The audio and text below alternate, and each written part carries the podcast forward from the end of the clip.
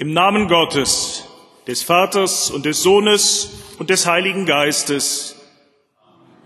Unsere Hilfe steht im Namen des Herrn. Ich grüße Sie alle ganz herzlich zu diesem Gottesdienst vis-à-vis, -vis, zur Detmolder Inszenierung der Oper Die Meistersinger von Nürnberg von Richard Wagner. Mein besonderer Gruß gilt natürlich zunächst heute den Mitwirkenden vom Landestheater. Es ist schön, dass Sie bei uns sind. Liebe Frau Wirz als Dramaturgin, es ist besonders schön, dass der Intendant des Landestheaters Kai Metzger, der Regisseur der Inszenierung, heute bei uns ist. Ich freue mich ebenso, dass einer der Sänger der Aufführung, Christoph Steffinger, der die Rolle, die nicht kleine Rolle des Veit Pogner gestern gesungen hat, heute trotzdem unter uns anwesend sein kann und auch ein Stück des Veit Pogner hier singen wird. Und ich begrüße Matthias Mönius als Korrepetitor. Dann gilt mein Gruß auch einer weiteren musikalischen Mitwirkenden, die eigentlich zu uns gehört, Katrin Leikauf an der Orgel. Liebe Katrin, es ist schön, dass du diesen Gottesdienst mit vorbereitet hast. Du wirst uns Musik spielen, die uns sowohl ins 16. Jahrhundert nach Nürnberg bringt, solche Musik haben wir schon gehört, eine Kanzona von Hans-Leo Hassler, Nürnberg, 16. Jahrhundert, Meistersingerzeit. Und du wirst Orgelbearbeitungen von Stücken aus den Meistersingern spielen. Nach der Predigt das wunderschöne Nachtigallenlied Wachet auf, es naht gen den Tag. Und als Belohnung für alle, die bis zum Schluss des Gottesdienstes durchhalten, am Ende des Gottesdienstes eine Orgelbearbeitung der Ouvertüre der Meistersinger Beide Bearbeitungen sind von Siegfried Karg-Ehlert. So setzen wir diesen Gottesdienst fort, wieder mit einem Lied aus dem 16. Jahrhundert, die Nummer 437. Wir singen alle Strophen. Lasst uns den Herrn anrufen. Ich bitte dazu nach Möglichkeit, sich zu erheben. Gott, mein Geist, Gott, mein Herz ist bereit ich will singen und spielen. Wach auf, meine Seele. Wach auf, Psalter und Harfe. Ich will das Morgenrot wecken. Ich will dir danken, Herr, unter den Völkern. Ich will dir Lob singen unter den Leuten. Denn deine Gnade reicht, so weit der Himmel ist, und deine Treue, so weit die Wolken gehen. Erhebe dich, Gott, über den Himmel und deine Herrlichkeit über alle Lande. Lass deine Freunde errettet werden. Dazu hilf mit deiner Rechten und erhöre uns. Lasst uns beten. Herr unser Gott, wecke uns auf, dass wir bereit sein, wenn dein Sohn kommt, ihn mit Freuden zu empfangen und dir zu dienen. Das bitten wir durch ihn, der mit dir in der Einheit des Heiligen Geistes lebt und regiert von Ewigkeit zu Ewigkeit. Amen. Das schöne Fest Johannistag, wir hören den Auftritt des Veit Pogner aus dem ersten Akt. Ja, Sie haben es gehört. Dem Veit Pogner, dem reichen Goldschmied in Nürnberg, ist die Kunst ungeheuer wichtig eigentlich genauso wichtig wie Eva seine Tochter. Und deswegen lobt er sie zum Preis aus für den Wettgesang, für den besten Sänger im Meistergesang, also nur nach den Regeln. Und Eva, wenn sie den nicht will, der gewonnen hat, die muss ledig bleiben. Aber Eva hat ihre eigenen Pläne. Die hat sich verliebt in Walter von Stolzing, einen verarmten Ritter, der in die Stadt gekommen ist und nun haben die beiden ein Problem. Walter muss ganz, ganz schnell Meistersinger werden. Etwas, wozu man normalerweise ein Leben braucht. Und so gibt es einen Crashkurs. David, der Lehrbub von Sachs, Hans Sachs, dem singenden, dichtenden Schuhmachermeister, dem unter den Meistersingern, der, den alle lieben und mögen, der bringt in ganz hastigen Stunden dem Walter das Meistersingen bei. Und dann ist auch schon am Abend Vorsingen vor der Meisterschaft. Und nun, man kann sich das denken, das geht krachend schief. Durchgefallen. Absolut durchgefallen, keine Chance, davongejagt. Natürlich auch, weil in der Jury ausgerechnet Sixtus Beckmesser sitzt, der sich selber schon die Hand von Eva errechnet hat, gerne Schwiegersohn des reichen Puckner geworden wäre, und jeden Formfehler kräftig anmerkt. Nur Hans Sachs, der hat bei all der mangelnden Kunstfertigkeit von Stolzing den Künstler dahinter gekannt, erkannt. Das Neue, das Besondere. Aber Walter will sich nicht geschlagen geben, also macht er sich auf in die Gasse, wo Pogner wohnt. Na, dann klaut er die Eva eben. Er will mit ihr durchbrennen. Und Sachs, der das ahnt, beschließt, seine Werkbank nach draußen auf die Straße zu stellen und den beiden an diesem lauen Sommerabend dort zu arbeiten, den beiden an diesem lauen Sommerabend einfach den Fluchtweg abzuschneiden. Und dann gibt es noch eine weitere Schwierigkeit, das ist nämlich Beckmesser. Der will vorsichtshalber sein Lied, das er am nächsten Tag auf der Johanniswiese singen will, um Eva zu erringen, ausprobieren. Ganz schnell vorm Fenster, Fenster nennen wir das.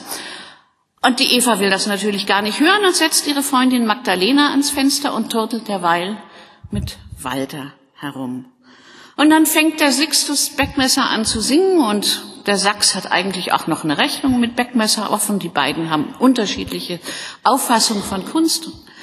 Und immer, wenn Sixtus Beckmesser einen, wie Sachs findet, Formfehler in seinem Lied hat, haut er ordentlich auf die Leisten, dass die ganze Gasse zittert.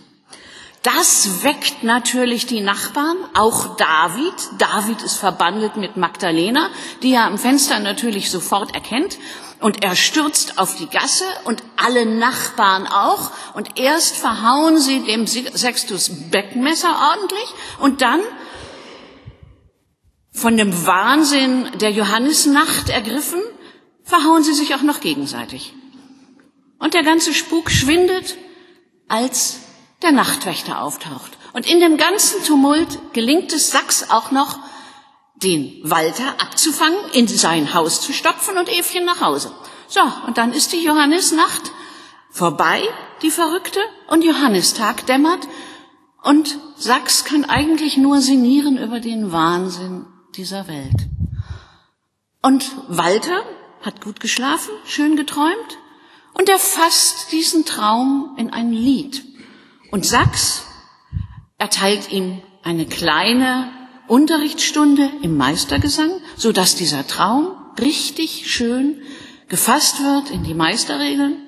Und Walter von Stolzen erhält gleichzeitig auch noch ein bisschen Einweisung ins bürgerliche Leben, vor allen Dingen ins bürgerliche Eheleben. Ja, und dann ist ein Meisterlied fertig, das wird aufgeschrieben und das gerät Beckmesser in die Hände, der Sachsenschrift erkennt, denkt, noch ein Nebenbuhler, der will heute auch werben um die Eva. Und Sachs schenkt ihm großmütig den Zettel mit den Notizen, mit dem Lied.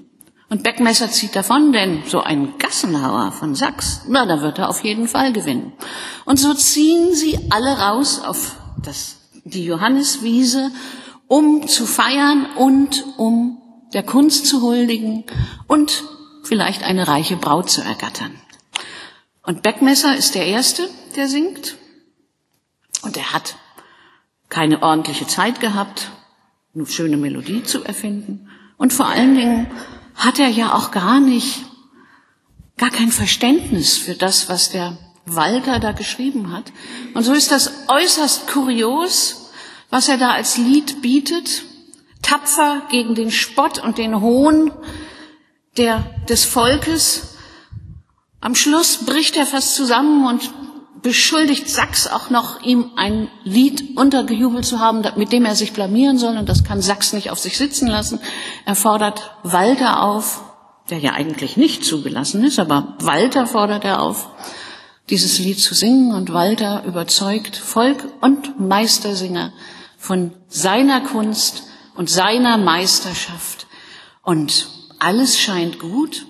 Doch als er mit der Hand der Braut auch noch die Aufnahme in die Meistergilde erhalten soll, Da wehrt er sich, da will er nicht, denn von den Meistern hat er ja nichts Gutes erfahren. Und Sachs beruhigt ihn und fordert ihn auf, die nicht zu verachten, die nach bestem Wissen und Gewissen sich ihr Leben lang mit der Kunst beschäftigen und sie hochhalten. Und am Schluss nimmt, nimmt Walter die Meisterkette. Und es besteht Einigkeit darüber, dass Tradition und Fortschritt Hand in Hand gehen sollten.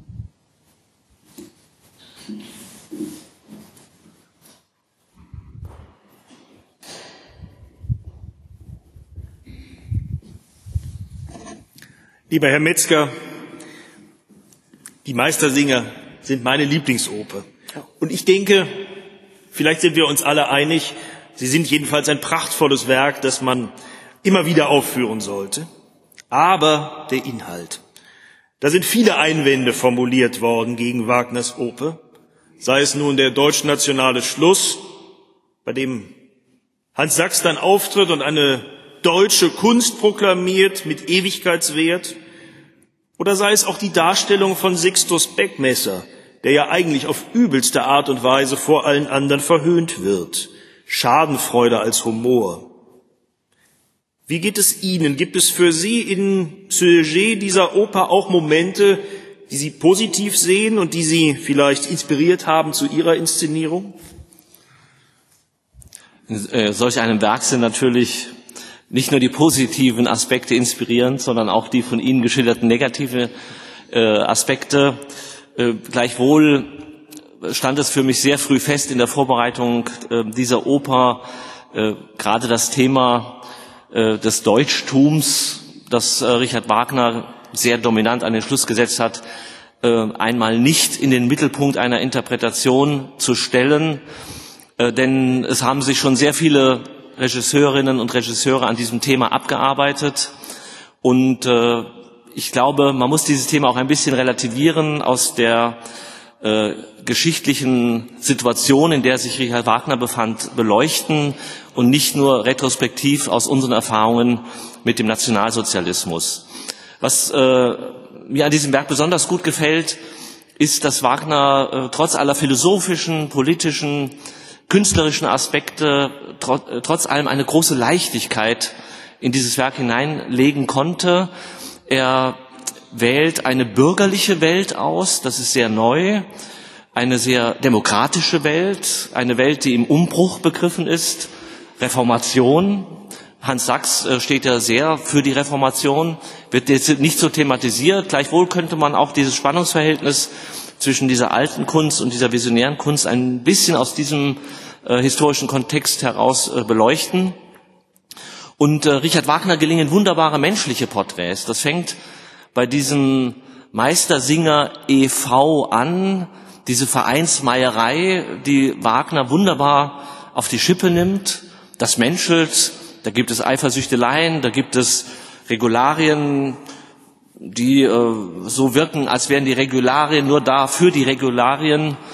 Da gibt es ähm, einen sehr weisen Hans Sachs. Äh, für mich ist die schönste Stelle in dieser Oper das große Duett Eva, Hans Sachs im zweiten Akt, in dem sie voll mit ihren Sorgen, mit, ihrem, mit ihrer Liebesgeschichte Walter von Stolzing einen väterlichen Rat sucht und in diesem Gespräch plötzlich ähm, durchaus eine erotische Dimension mit hineinkommt und sie sogar so weit geht zu sagen, wenn das mit dem Walter von Stolzing nicht klappt, dann könnte ich doch auch einem Witwer gefallen.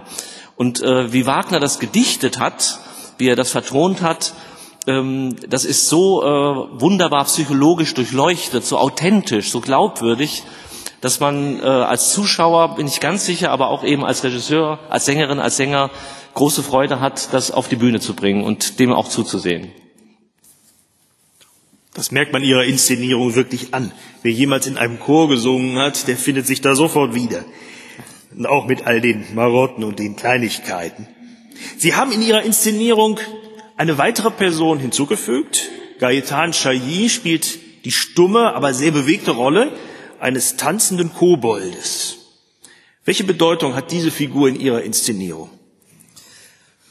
Ja, das ist ein wunderbarer äh, hilfsfertiger Geist, der mir da zur Seite steht.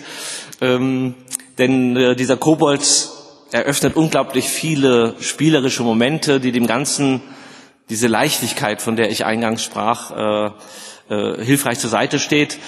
Ähm, Richard Wagner hat sich mit Shakespeare auseinandergesetzt, wie alle großen Künstler dieser Zeit. Er kannte den Sommernachtstraum sehr gut. Er hat das Werk ganz bewusst in die Johannisnacht gesetzt, also wie der Sommernachtstraum, in die Mitsommernacht. Bei Shakespeare wird von der Midsummer Night Madness gesprochen, von dem Wahnsinn. Der bricht dann bei der Prügelfuge aus im, am Ende vom zweiten Akt. Und, äh, und Hans Sachs ähm, stellt dann in der Schusterstube am nächsten Morgen, wenn da mal wieder so ein bisschen die Nüchternheit eingetreten ist, äh, fest, wie ist das passiert? Ein Kobold half wohl da. Und da nimmt er direkt Bezug auf den Puck im Sommernachtstraum. Und äh, ich habe mir dann die Freiheit äh, genommen, ich glaube, es war auch zum ersten Mal, Frau Wirz und ich, wir haben überlegt, ob das schon mal irgendwo war, aber wir haben es nicht entdeckt, ähm, diesen Kobold zu erfinden, der als äh, Geist die Strippen zieht, der mal ähm, eine Brücke des Liebespaares baut, dann wieder Verwirrung stiftet, der viel Antipathie für den Beckmesser empfindet. Und ähm, der ganz am Ende dann auch, wenn das Werk, das ich sehr äh, dialektisch sehe, wir haben auf der einen Seite, sagen wir mal, als These diese einzementierte Welt mit den Regeln, das Städtische, ähm, alles sehr fixiert. Dann haben wir als Antithese die Freiheit der Kunst, das Visionäre, das Moderne, das aus der Natur kommt. Und als Synthese dann mit einem kleinen bösen Augenzwinkern, äh, wie fasst man das zusammen nach diesem äh, Nachhilfeunterricht, den Hans Sachs dem Walter von Stolzchen gegeben hat für das bürgerliche Leben, nämlich aus einer Symbiose dessen, was da ist, nämlich ähm, ein bisschen Natur muss schon noch sein, ein bisschen Bürgertum muss sein, und das findet sich am besten wieder wo? Im deutschen Schrebergarten.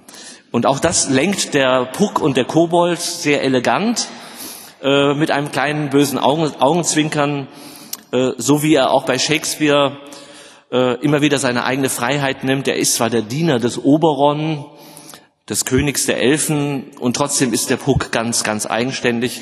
Und äh, wenn man jetzt den Hans Sachs als Oberon sähe, dann würde sich der, Ko der Kobold auch sehr viele Freiheiten nehmen und nimmt sie sich auch in dieser Inszenierung. Dankeschön, Herr Metzger. Ja, vielen Dank. Ich habe mich so gefreut, dass Hans Sachs Oberon ist und nicht der Messias, der in anderen Inszenierungen schon gewesen ist. Da werde ich gleich in der Predigt noch einmal drauf eingehen. Johannes Nacht, Johannes Tag. Der Johannistag ist immer noch ein Fest im Kirchenkalender und wir haben immer noch ein Lied zum Johannistag in unserem Gesangbuch. Das möchten wir jetzt oder das möchte ich jetzt gern mit Ihnen singen, die Nummer 141. Das Evangelium steht bei Matthäus im 13. Kapitel.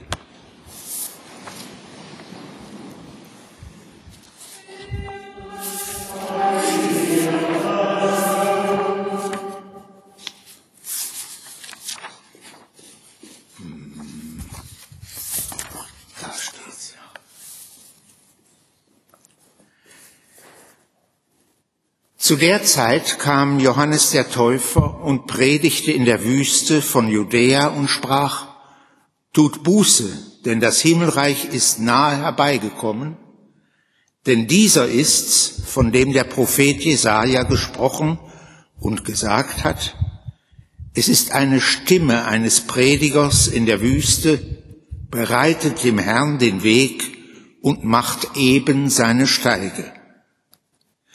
Er aber, Johannes, hatte ein Gewand aus Kamelhaaren an und einen ledernen Gürtel um seine Lenden, seine Speise aber waren Heuschrecken und wilder Honig.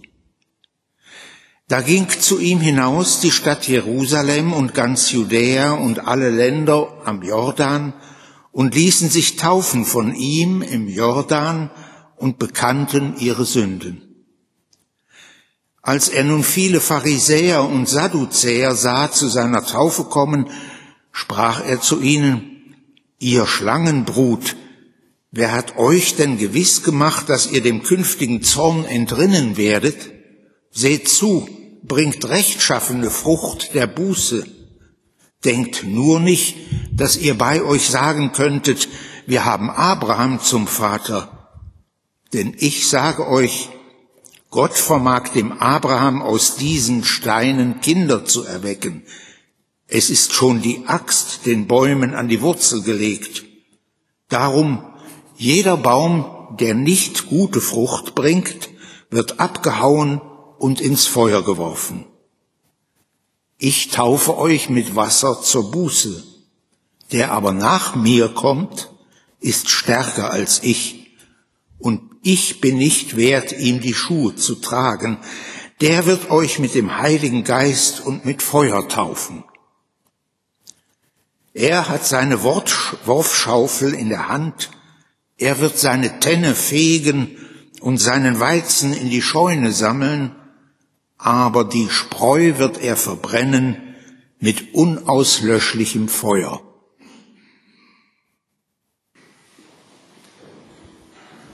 Wir hören jetzt zweimal Hans Sachs. Einmal den Hans Sachs des 16. Jahrhunderts, der in seinem Nachtigallenlied, das noch viel weiter geht als die wenigen Zeilen, die Richard Wagner in die Oper übernimmt, eine Zusammenfassung des evangelischen Glaubens eingefügt hat. Und dieser Text von Hans Sachs sei heute unser Glaubensbekenntnis. Friedrich Wilhelm Rödding wird es vortragen. Und direkt im Anschluss daran hören wir in einer Vortragefassung den sogenannten Warnmonolog aus dem Beginn des dritten Aktes der Meistersinger. Da kommt erneut Hans Sachs zu Wort und Elisabeth Wirz leitet ihm seine Stimme.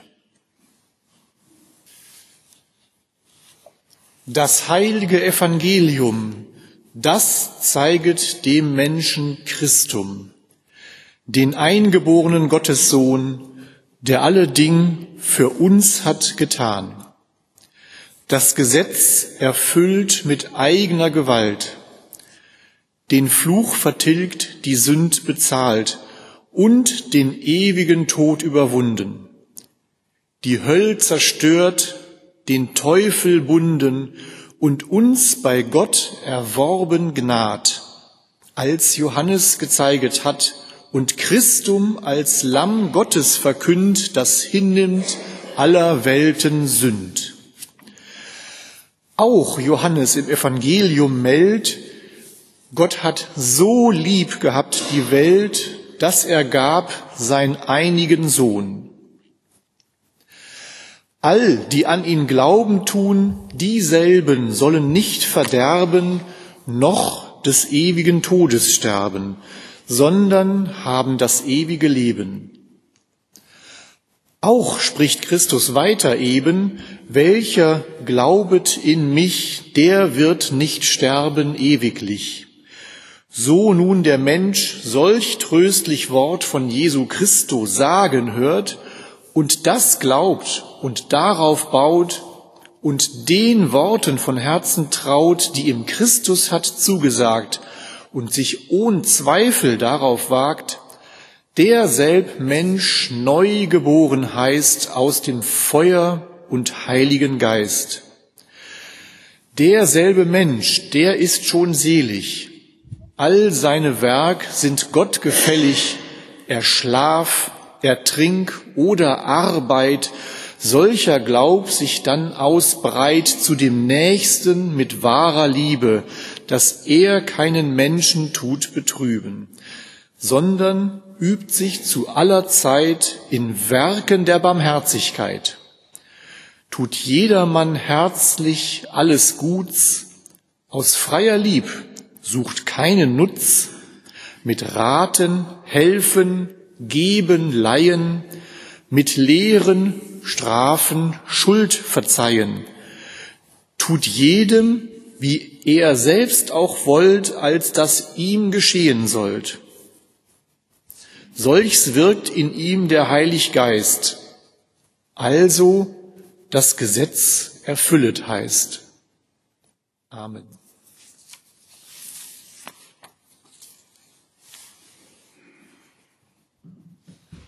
Die Gnade unseres Herrn Jesus Christus und die Liebe Gottes, die Gemeinschaft des Heiligen Geistes sei mit euch allen. Amen. Hier gilt der Kunst, diese Worte Evchen Bruckners aus dem zweiten Akt der Meistersinger sind immer wieder wie ein Motto über das gesamte Werk gestellt worden. Hier gilt's der Kunst. Schon die strahlende Ouvertüre, so hat es der scharfsinnige Wagner-Interpret Friedrich Nietzsche gesagt, thematisiere das Glück des Künstlers an sich selber. Zentrales Thema der Meistersinger ist die Frage nach der gesellschaftlichen Funktion der Kunst. So kann es auch der aufmerksame Theaterbesucher im Programmheft der Detmolder Inszenierung wieder nachlesen. Hier gilt der Kunst und eben nicht den anderen Formen menschlichen Zusammenlebens, nicht der Politik, nicht der Wissenschaft, nicht der Wirtschaft, Sie haben es schon gesagt, lieber Herr Metzger, auch nicht der Religion. Die politischen Instanzen der Reichsstadt Nürnberg etwa, die im 16. Jahrhundert so etwas wie ein Global Player im Heiligen Römischen Reich deutscher Nation war, sie kommen nicht in den Blick, kein Bürgermeister tritt auf, der Rat wird nicht erwähnt. Dass Nürnberg damals Zentrum des Buchdrucks und Hort des Humanismus war, für Wagner keine Silbe wert. Und die wirtschaftlichen Tätigkeiten der Nürnberger Meister, bei denen es ja doch entgegen Veit Pogners wortreichen Beteuerungen immer um Schacher und Geld geht, schließlich fällt dem guten Beckmesser mit Blick auf Evchen Pogner beim Wort Werben dann sofort auch das Wort Erben ein. Nun, diese wirtschaftliche Tätigkeit diese wirtschaftliche Seite der Meisterexistenz, sie dient in der Oper doch nur als Folie zum eigentlichen künstlerischen Geschäft und Beruf der Meistersänger. Exemplarisch wird das dargestellt, wenn der Lehrjunge David erzählt, wie er zugleich Schuhmacherei und Poeterei von seinem Lehrer Hans Sachs erzählt. Und dabei geht es recht munter durcheinander mit Lederschlagen und Reimeschmieden. Aber eins ist klar, im Endeffekt ist der Meistergesang wichtiger als ein paar guter Schuh.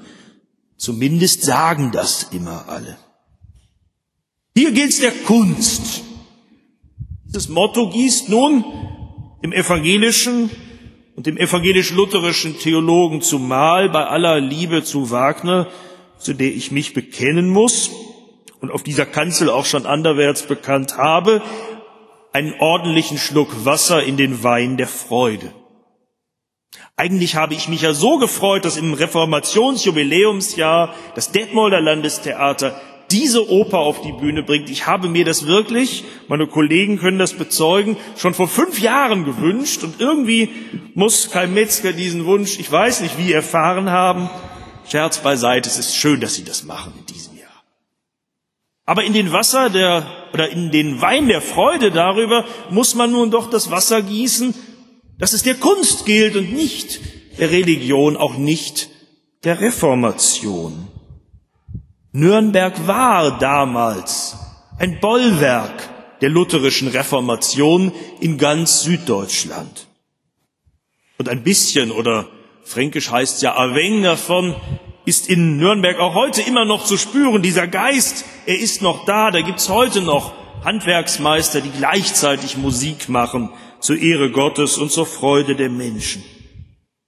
Aber von diesem religiösen Aspekt findet sich in den Meistersingern bei Licht betrachtet wenig. Und nun noch Hans Sachs, eigentlich ein Hauptpropagandist der Lehre Martin Luthers, mit seinen volkstümlichen Liedern und Schwenken hat er in, un, in maßgeblicher Weise dazu beigetragen, Luthers Lehre in Deutschland, in Süddeutschland zumal bekannt zu machen. Aber als solcher tritt er in den Meistersingern nicht auf. Und das wird gerade da deutlich, wo das Originalzitat von Hans Sachs in die Oper von Richard Wagner integriert wird und das nun allerdings wirklich in wirkungsstärkster Klangkraft und Klangschönheit. Das Nachtigallenlied. Wachet auf, es naht gen den Tag. Eigentlich ist die Nachtigall im Haag, die da besungen wird, eine Wittenbergisch Nachtigall, so heißt es beim originalen Hans Sachs. Es ist Martin Luther, Und das Licht, das da so unwiderstehlich schön beschrieben wird, wie es sich im Morgen durch die Dunkelheit bricht, es ist natürlich das wiederentdeckte Evangelium von der Gnade Gottes. Aber Wagner verwandelt das total. Ohne ein Wort am Text zu ändern, einfach durch die Stellung dieses Liedes in seiner Oper. Nun wird das Nachtigallenlied zum Lobgesang auf Hans Sachs selber. Als er auf der Festwiese erscheint, wird ihm mit diesem Lied zugejubelt und Sachs bei aller vorgeschobenen Bescheidenheit fasst das auch genauso auf. Hier gilt's der Kunst.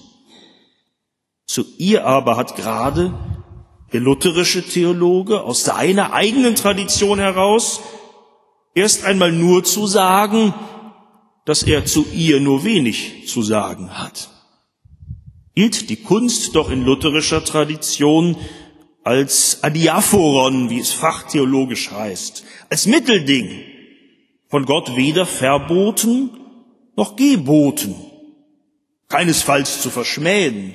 Ohne Zweifel, wer wollte es leugnen, geeignet, das Miteinander von uns Menschen zu verschönen und auch den Gottesdienst der Kirche gewiss zu bereichern, aber wirklich nötig im Sinne von notwendig, die Not wendend, weil die Kunst nötig oder auch nur fähig wäre, den Menschen von sich selbst zu erlösen und ihm und seiner Seele das Heil zu bringen, das ist sie nun gerade nicht. Und genau das aber behauptet Richard Wagner und diese Vision, dass Kunst Erlösung sein könnte, hat ihn angetrieben. Und er bringt das vielleicht nirgendwo in seinem Werk so auf den Punkt, wie gerade in den Meistersingern. Hier gilt's der Kunst. Und darum verwandelt er in seiner Oper den glaubenstreuen Lutheraner, der Hans Sachs eigentlich war, unter der Hand in einen Propheten und gleichzeitig Messias, einer anderen, einer neuen deutschen Kunstreligion. Jener heiligen deutschen Kunst, die in der von Wagner Hans Sachs untergeschobenen Worten auch dann noch bestehen haben, doch dann noch Bestand haben soll, wenn einmal das heilige römische Reich in Dunst zergeht. Andere nach Wagner haben aus dieser deutschen Kunstreligion, auch aus dieser deutschen Kunstreligion, dann jene Ideologie geschaffen, die wiederum keine hundert Jahre später dazu in der Tat in der Lage war, nicht nur, auch und gerade in Nürnberg, Festwiesen zu füllen und dort und anderswo allerdings wesentlich unschöneres Heilgebrüll erschallen zu lassen, sondern die dann schließlich auch dazu in der Lage war, nicht nur das Reich, sondern die halbe Welt in Dunst zergehen zu lassen und dazu das Opfer von 60 Millionen Menschen gefordert hat. Und eine Keimzelle dieses Unheils, man kommt, so meine ich doch nicht umhin, das zu sagen, findet sich eben schon hier im fast möchte ich sagen, leider so überschwänglich schönen Schluss dieser Oper. Dagegen mit durchdachten und klugen und ernsten Inszenierungen immer wieder zu protestieren und Wagner gegen seinen eigenen Strich zu bürsten, das finde ich ist immer noch angezeigt. Wobei es auch schön ist, wenn dieser Protest dann Kai Metzger und Puck sei Dank so leichtfüßig und so witzig daherkommt wie in unserer Detmolder Inszenierung. Da ist Hans Sachs, ich möchte sagen, Gott sei Dank, kein Messias, sondern er sitzt mit dem Puck und trinkt sein Bier und prostet ihm zu. Und das finde ich viel lebensfreundlicher als manches andere, was man da schon sehen konnte. Was aber bleibt uns dann von den Meistersingern? Was fangen wir mit ihnen an, mit dieser Mehr davon, wie das Neue in die Welt des Alten einbricht? Vielleicht kann christliche Predigt dazu beitragen, noch einmal zu schauen, wie Wagner eigentlich vorgeht, das darzustellen. Er ist so doppelgesichtig. Er ist, er kann auch Bibel. Und in der Darstellung von Hans Sachs gebraucht er Bibel. Und das finde ich durchaus meisterlich. Wie schön, dass auch in der Detmolder Inszenierung zum Tragen kommt. Es ist eine Oper, die in der Johannisnacht und am Johannistag spielt und das nicht zufällig. Und wie zur Johannisnacht der Puck dazugehört, der Kobold, so gehört zum Johannistag natürlich Johannes der Täufer. Auch wenn dieses Fest bei uns halb vergessen ist, es lohnt es, sich wieder darauf zu besinnen. Vielleicht gibt es kein anderes Fest, in dem die heidnische und die biblische Seite des Festefeierns im Christentum sich so umschlingen wie in Johannes Nacht und Johannes Tag. Johannes der Täufer also. Mit ihm lässt Wagner nicht ohne Grund sein Werk beginnen in einem Gottesdienst zu seinem Gedächtnis. In der Detmolder Inszenierung wird aus diesem Gottesdienst dann eine Chorprobe. Ich finde das liturgisch sehr gelungen, denn der Gottesdienst zum Johannesfest findet nicht vor der Nacht statt wie bei Wagner, sondern natürlich am Tag drauf. Und am Tag vorher trifft sich die Kantorei und probt das Lied. So ist es bei Ihnen sehr schön. So gut, so lutherisch. Nun nimmt es Wunder, dass in diesem Choral zu Johannes Ehren auf einmal ganz unlutherisch dieser selber angerufen wird, fast so, als sei er der Heiland. Edler Täufer, Christsvorläufer, nimm uns gnädig an dort am Fluss Jordan. Das klingt noch alt in diesen Knüttelversen, aber schon hat Wagner die Fährte in seine eigene Richtung gelegt. Da wird einer zum Messias gemacht, der nicht der Messias ist. Denn wer ist Johannes der Täufer?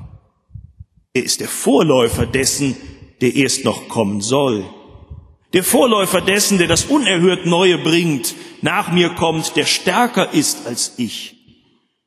Und der doch kein Gehör finden würde, wenn er, der Vorläufer, der selber auch noch die Traditionen des Alten kennt, weil er noch dazugehört zu dieser alten Welt, ihm, dem Neuen, nicht Gehör verschaffen ihm nicht den Weg bereiten würde.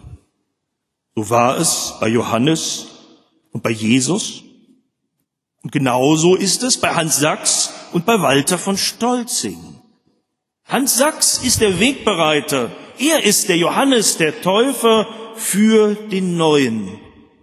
Bis ihn Wagner am Ende der Oper über diese Rolle noch hinaushebt und ihn selber zum Propheten und Messias einer neuen Religion macht.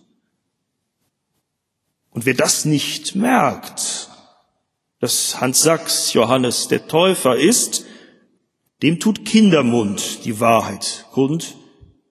In diesem Fall der Mund des Lehrjungen David, der zu Beginn des dritten Aktes erst beim Singen seines Sprüchleins zum Fest die ganze Wahrheit selber merkt. Wer am Ufer des Jordans Johannes war genannt, an der Pegnitz in Nürnberg, heißt der Hans. Hans Sachs ist Johannes der Täufer. Und so ist es nur folgerichtig, dass er im Folgenden dann nicht nur als Musik- und Poesiepädagoge zum Geburtshelfer des Preisliedes wird, sondern dass er am Ende diese neu zur Welt gekommene Meisterweise nach allen Regeln der Kunst tauft und dass er es ist, der ihr den Namen gibt, dass die Weise Kraft behalte zum Leben, will ich nur gleich den Namen ihr geben. Und damit sind wir wieder im Wahnmonolog angekommen. Wer gibt den Namen an? Das ist die große Frage, die Hans Sachs hier angesichts all des vom Menschen immer wieder selbst verursachten Leidens von dem nicht nur Stadt- und Weltchronik, sondern eben auch die eigene Erfahrung berichten stellt. Wer gibt den Namen an? Die Antwort Für Wagner und für den Wagnerschen Hans Sachs ist klar, Hans Sachs selber.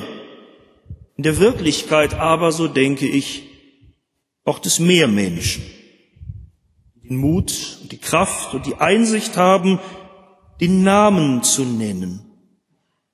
Den Namen des Wahns in einer Zeit, in der Größenwahn um sich greift, in der der Wahn der Angst und der Wahn der Gier Menschen beschleichen und der Wahn, der immer wieder meint, das Heil der Menschheit könne darin bestehen, dass die einen gewinnen und die anderen als Besiegte zurückbleiben.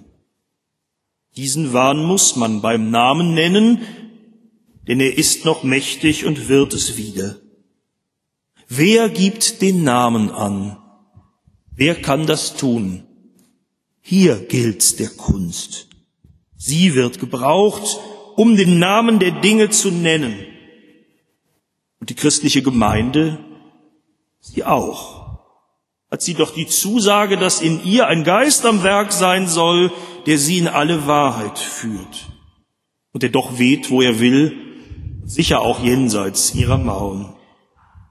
Diesem Geist der Wahrheit zu helfen, in unsere Welt zu kommen, indem man die Dinge beim Namen nennt, das wäre schon viel für die Kirche und für die Kunst, die auf Erlösungsfantasien, will sie nicht selbst dem Wahn erliegen, wohl besser verzichtet.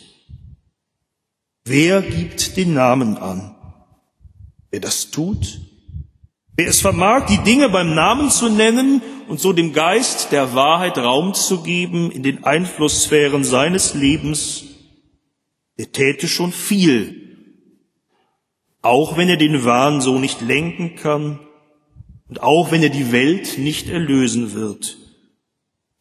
Aber vielleicht schafft er oder vielleicht schafft sie es doch dann und wann, Raum zu schaffen für das Neue, das sich von selber Bahn bricht, gerade da, wo wir es nicht planen und nicht erzwingen, und das doch angewiesen ist auf Menschen, die es sehnlich erwarten und dann, wenn es kommt, mit offenen Armen aufnehmen in ihre Welt, damit es seine Kraft erweisen kann, Kraft, den Menschen ins rechte Licht zu setzen, oder um es mit Hans Sachs Worten zu sagen, ihm seinen wahrsten Wahn aufzutun, seine Sehnsucht nach Erfüllung. Kunst nicht weniger als im Leben. Wer gibt den Namen an? Wer nennt seinen Namen?